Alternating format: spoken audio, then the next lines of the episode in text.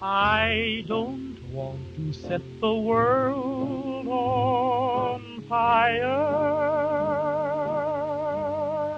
I just want to start a flame in your heart.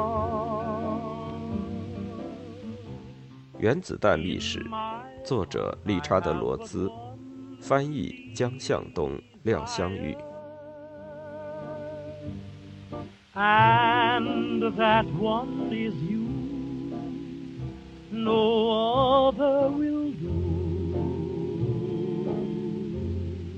德国重型火炮的轰炸打响了在1915年4月22日开始的叶普斯第二次战役。叶普斯是比利时东南方一个普通的集镇，在法国边境北面大约13公里处，离法国境内敦刻尔克港不足50公里。叶普斯四周散布着弹坑，贫瘠的低地上布满低矮的山丘，这些山丘中最高的一座。在军事地图上是六十号高地，海拔仅五十五米，被猛烈地争夺着。协约国的战壕以及沿东北方向与之平行的德国战壕蜿蜒着横贯这块土地。在十一月之前，火炮就进入了阵地。在此之前，德军进攻而英军防御，两支军队开始了向海边的赛跑。德军希望赢得竞赛，从侧翼包抄协约国军队。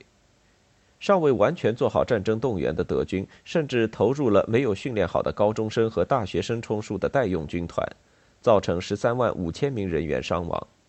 为此，德国民众称其为“杀英罪”。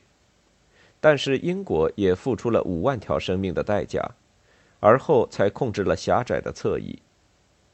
这场战争起初被德国人想象成外科手术般的短暂，经过比利时快速挺进。法军投降，回家过圣诞节，却变成了在叶普斯突出角以及沿着从海峡到阿尔卑斯山脉的战壕对战壕的僵持局面。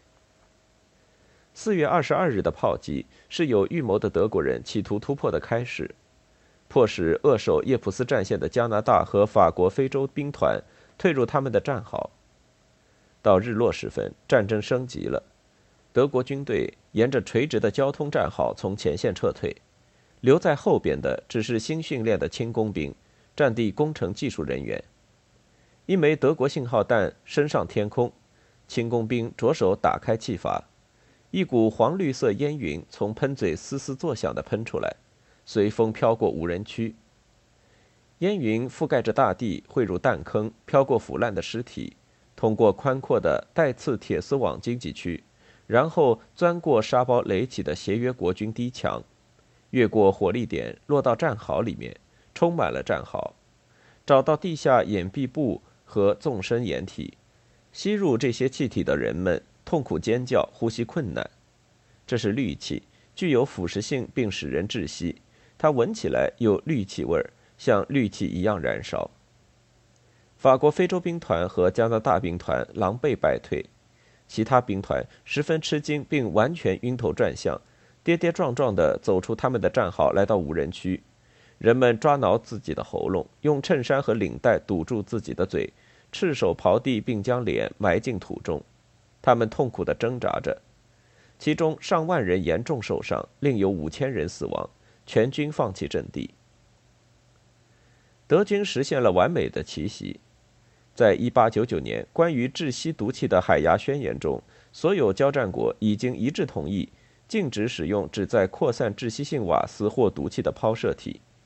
似乎没有人认为这个宣言包括催泪瓦斯，尽管催泪瓦斯比足够浓度的氯气有更强的毒气。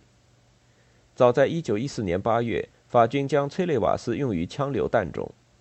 德国人在1915年1月下旬在布列茅与俄军的交战中，3月在纽波特第一次与英军的西线交战中，在炮弹中使用了催泪瓦斯。但是在叶普斯的氯气攻击是大战中第一次重大而有预谋的毒气攻击战。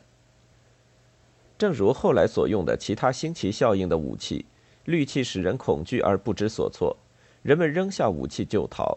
战地救护站的卫生官员突然被伤员的不知名的受伤原因难住。受攻击后幸存者中的化学工作者很快认识到这是氯气，并知道要中和它是有多容易。一周之内，伦敦的妇女们缝制了三十万块棉包布，用硫代硫酸钠浸泡。这是最早的防毒面具。尽管德国统帅部允许在叶普斯使用毒气，但明显的怀疑它的战术价值。德国统帅部没有聚集后备部队尾随追击，协约国军队很快封闭了阵地的缺口。除了极大的痛苦，这次攻击并没有带来任何效果。哈恩此时是步兵预备队的一名中尉，协助装置毒气筒。五千七百三十个毒气筒装有一百六十八吨氯气，最初放在战线上不同的地点。手持铁铲的人员将它们埋进战壕前壁火力点高度处，并用沙袋厚厚的保护它们不被炮火击中。为了使它们起作用，要将铅管与它们的阀门连接起来，将管子拉过战壕壁到无人区。等待信号弹，在预定时间打开阀门。在不加压的情况下，叶绿在零下三十四点六摄氏度沸腾。当释放时，它急速气化而出。但是哈恩的轻工兵队装备氯气筒的地方风向不对。此时，统帅部决定将他们朝前移动六七公里到叶普斯，在那儿风向更为有利。哈恩被派去研究毒气攻击的条件。一月，他受令去德战的布鲁塞尔看望哈勃。哈勃刚刚从预备队军士长提升为上尉，这在贵族化的德国军队中是军衔上一次没有先例的跳跃。他告诉哈恩，他需要军衔以完成他的新工作。哈勃告诉我，他的工作是为毒气战建立一个特别的部门。哈恩似乎震惊了。哈勃说出理由，这些理由在战时一再听到。他对我解释说：“西线全面陷入困境，只有依靠新武器才能获得主动。预期的武器之一就是毒气。当我反对说这是违背海牙协定的一种战争方式时，他说法国已经使用了它，尽管没有产生太大效果。他们使用充满毒气的步枪子弹。此外，如果这意味着战争能够早点结束，这就是一种拯救无数生命的方法。”哈恩跟随哈勃从事毒气战，物理学家詹姆斯·弗兰克也是做这事的。弗兰克是哈勃的研究所物理部的领导人，像哈勃和哈恩一样，后来将获得诺贝尔奖。法本公司雇佣的一伙企业化学家也是做这事的。法本公司是由拜耳公司精力充沛的卡尔·杜伊斯贝格在战时联合八家化学公司组成的一个卡特尔联合企业。他在勒沃库森的工厂有一个新的演讲厅，这个工厂开发出几百种已知的毒性物质，它们中有许多是染料前体和中间产品，并被寄给威廉皇帝物理化学和电化学研究所进行研究。柏林拥有毒气储存仓库，建立了一所学校，哈恩在那所学校进行毒气防御教育，他也指导毒气进攻。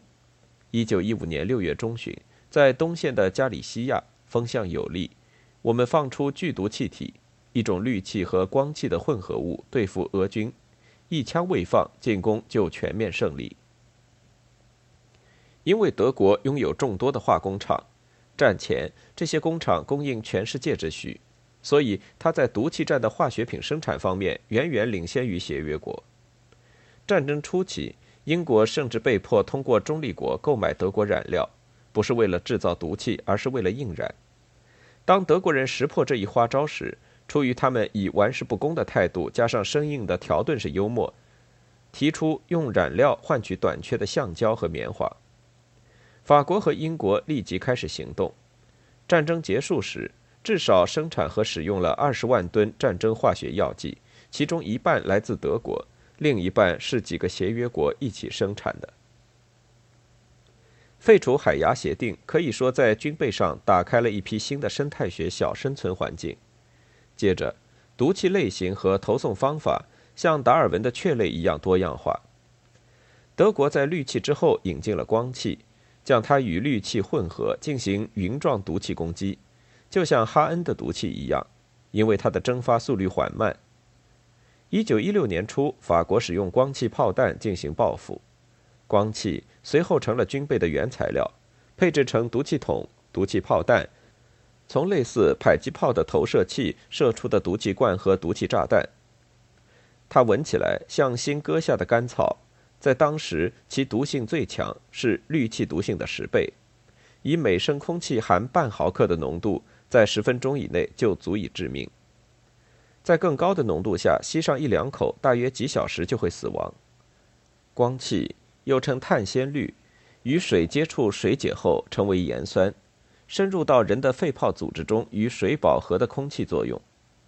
大战中超过百分之八十的毒气死亡是由它造成的。三氯硝基甲烷，英国人称它为呕吐性毒气，德国人称它为氯化苦。一种用苦味酸和漂白粉制成的邪恶化合物随后出现。德国工程师1916年8月用它来对付俄国士兵。它的特点就是它的化学惰性。它不与若干种放在防毒面具氯毒罐中的用作中和的化学药品反应。只有滤毒罐中普通的活性炭层能够通过吸附将它从空气中除去。因此，高浓度氯化苦能够使活性炭饱和并通过它。它像催泪瓦斯一样起着作用，但引发恶心、呕吐以及腹泻。人们揭开防毒面具呕吐。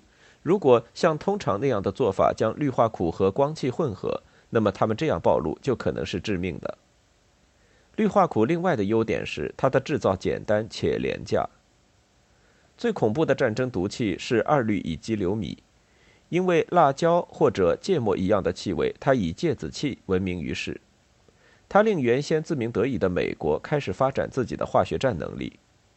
德国人于1917年7月17日深夜在叶普斯首次使用它，将它装在大炮里轰击英国军队。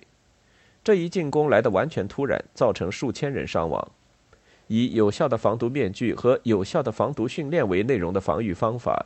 在一九一七年夏天的攻击下露出破绽，德国人引进芥子气打破了僵局，正像以前引进氯气一样，标记有黄十字的炮弹像雨点一样落在叶普斯英军的头上。最初他们不过是打喷嚏，许多人摘下了防毒面具，随后他们开始呕吐，他们的皮肤变红并开始起水泡，他们的眼皮发炎，红肿的睁不开，他们不得不瞎摸着走向战地救护站。此后持续三周，感染者超过一万四千人。尽管这种毒气在高浓度时闻起来像芥末，在低浓度下仍然是剧毒的，但几乎不会引起注意。它在战场上持续存留数天甚至数周，一副单独的防毒面具不足以保护。芥子气溶解橡胶和皮革，它浸透多层衣服。一个士兵的一只长筒靴可能将足够的芥子气带到战壕，使整个战壕里的战友暂时失明。它的气味也能用其他气体伪装。德国人有时选择用假变基溴掩饰芥子气。假变基溴是一种具有丁香气味的催泪瓦斯，因此在战时的春天会发生这样的情况：人们因为微风中盛开的丁香花香味而恐怖地逃窜。第一次世界大战期间，这还远不是在狂暴而又恶毒的实验室中开发的全部毒气和毒药。曾经有过喷嚏性毒气、砷粉和多种催泪瓦斯及它们的各种组合。法国用氰化物填满炮弹，实际情况是，除了发泄仇恨，没有其他效用，因为它产生的蒸汽比空气轻，所以立即就升空飞散了。一九一八年，一种典型的炮火网向东或向西越过前线，携带的毒气弹几乎和烈性炸弹一样多。德国在战争中始终合乎逻辑地逐步走向残暴，谴责法国，同时设法取得一连串的越来越铤而走险的突破。化学家们像投机商人一样，想象着他们以好几万条生灵的菲薄献祭，来省下满袋子的钱。英国报以道义上的愤怒，并在军事的名义下不再抵制。这超过了哈勃夫人的忍受程度。克拉拉·伊莫瓦曾是哈勃童年时代的恋人，她是第一位从布雷斯劳大学获得化学博士头衔的女性。他与哈勃结婚并生了一个儿子后，就成了要抚育一个孩子的被忽视的家庭主妇，一步步退出科学，变得消沉。她的丈夫的毒气工作更触发了令人绝望的忧郁。她开始认为，毒气不仅是对科学的曲解，而且是野蛮的象征。哈勃的一个传记作家解释说，他给人们带来了痛苦的回忆。他们说，他们早就忘记了这一切。他使得这一学科，也就是化学，变得腐朽和堕落，而这一学科曾开启过生命的远景。她质问、争辩，最后强硬地要求她丈夫放弃毒气工作。哈勃把曾给哈恩说过的话向他诉说了一遍，另外补充说，他是一个爱国者，在和平年代里是属于世界的科学家，但在战争年代，他属于他的国家。然后他冲出家门去监督东线的毒气进攻。克拉拉·伊莫瓦·哈伯博士就在当晚自杀了。协约国在加里波利的战役于1915年4月25日开始。崎岖的向南逐渐下降的加里波利半岛，看上去西向深入爱琴海，向东越过达达尼尔海峡。古人和拜伦勋爵称其为赫拉斯庞海峡。面对亚洲的土耳其，攻下这个半岛，控制达达尼尔海峡。然后是其上的马尔马拉海，然后是将欧洲和亚洲分开的狭窄的博斯普鲁斯海峡，然后是君士坦丁堡，然后就可以控制多瑙河流入的黑海。这是一个对付同盟国的广阔的侧翼运动。这就是战时内阁的雄心，是丘吉尔为达达尼尔海峡战役提出的。达达尼尔海峡是土耳其的领地，土耳其人在德国的支持下用机枪和榴弹炮抵抗。一支澳大利亚部队、一支新西兰部队、一支法国殖民地部队和两个英国师在加里波利登陆，并建立了狭窄的滩头阵地。土耳其人从陡峭的悬崖高处以每分钟倾泻数万发子弹的火力攻击。滩头阵地所在的海湾的海水一开头被速射枪弹搅拌得像急流般泛起白沫，然后水面泛起浓郁而鲜红的雪花。地形上的不利，再加上熟练的德国指挥官指挥下的六个土耳其师挫败了有效的推进。五月上旬，当一支英军库尔喀部队和一个法国师赶到以补充协约国军队的损耗时，双方已经钻进了石头地面下的战壕里。僵局持续到了夏天。伊恩·汉密尔顿爵士，协约国军司令，出生于科孚岛，精通文学。用布尔人强硬的手段和最好的意图请求增援，战时内阁进行了改组，丘吉尔被排除出内阁，内阁勉强同意汉密尔顿的请求，并用船又派出了五个师。莫塞莱在他们当中乘船出征，他是第十三步兵师第三十八旅的一个信号官，这个师是基奇纳勋爵的新陆军中富有献身精神但缺乏经验的平民义务兵部队之一。六月二十日，在直布罗陀，莫塞莱发信号告诉他的母亲，不再怀疑我们的目的地。六月二十七日，他在亚历山大立下遗嘱，倾其所有给皇家学会留下两千两百英镑，严格的应用于促进病理学、物理学、生理学、化学或其他科学分支的实验研究。但不包括纯数学、天文学或任何只针对描述分类或系统化的科学分支。亚历山大充斥着炎热、苍蝇、本地军队和澳大利亚人。一周后，他们起航到加里波利半岛最南端的赫勒斯角，这是一个在战壕线后边相对安全的海湾。不过，在那里，他们仍然能够容易地被土耳其的亚洲炮台越过达达尼尔海峡攻击。如果士兵们在海湾里洗澡，高处的瞭望台就会响起警笛，宣告一轮轰炸的到来。在爬满蜈蚣的沙滩里，哈里给士兵们发放利棉宁，以治疗他们严重的阿米巴虫痢疾。每个人都在海滩上感染了这种病。穿着丝绸睡衣的哈里分发他母亲寄来的美味的提普树黑莓酱。生命中真正重要的一样东西就是苍蝇，他写给母亲。没有蚊子，但白天是苍蝇，晚上是苍蝇，水里是苍蝇，食物上是苍蝇。到了七月底，这几个师来到利姆诺斯岛，筹划加强清洗。这就是将半岛分开，获取高地，从侧翼逼近赫勒斯角，包抄土耳其防线。在一个月黑之夜，汉密尔顿将两万人隐藏在半岛中部，后来称为奥星军团海滩上拥挤的战壕里，而土耳其无人察觉。其余大约1.7万名新陆军士兵于1915年8月6日夜间，在奥新军团海滩以北的苏弗拉湾登陆，很少遇到抵抗。当土耳其人得知有人入侵时，他们调动几个新师团，通过急行军到达半岛。三十八旅的目标靠左并朝向半岛尽头，是一块二百六十米、名叫乔鲁克拜尔的高地，离奥星军团海滩两点五公里的内陆。三十八旅为此经历了好几个白天和夜晚的连续行军和战斗。在乔鲁克拜尔西边向下是有着一小块耕地的另一块高地，名叫农场。莫塞莱所在的纵队由旅长鲍德温指挥，挣扎着走出一个不足一米宽、一百八十米深的囚笼般的峡谷。他们发现道路被一对装满弹药下山的骡子堵死了，那是崎岖的通道。处于受挫的狂怒中的旅长从北方转向农场，在如漆的黑夜中。经过魅影似的乡村，旅机枪手说：“人们跌跌撞撞地爬上又陡又滑的斜坡，但他们到达了农场。然后，鲍德温的部队控制了较远的战线左翼。澳大利亚和新西兰部队不顾危险，将战壕挖到乔鲁克拜尔高地下方的斜坡上，而乔鲁克拜尔高地仍然由土耳其人从战壕里控制着。土耳其援军在夜间抵达。”拥挤到乔鲁克战壕里，有三万强壮兵力。他们将进攻定在八月十日拂晓。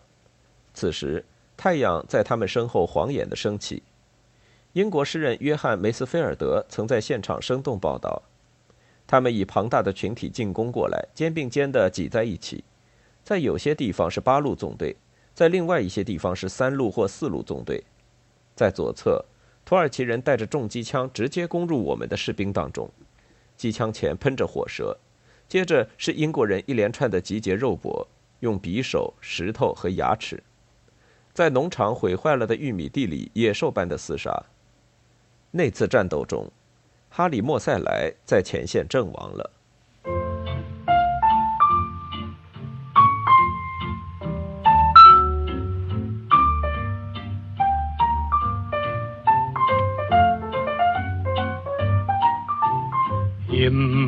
Each life some rain must fall, but too much is falling in mine. Into each heart some tears must fall, but someday the sun will shine. Some folks can lose the blues in their hearts, but when I think of you, another shower starts. Into each life some rain must fall, but too much is falling in mine.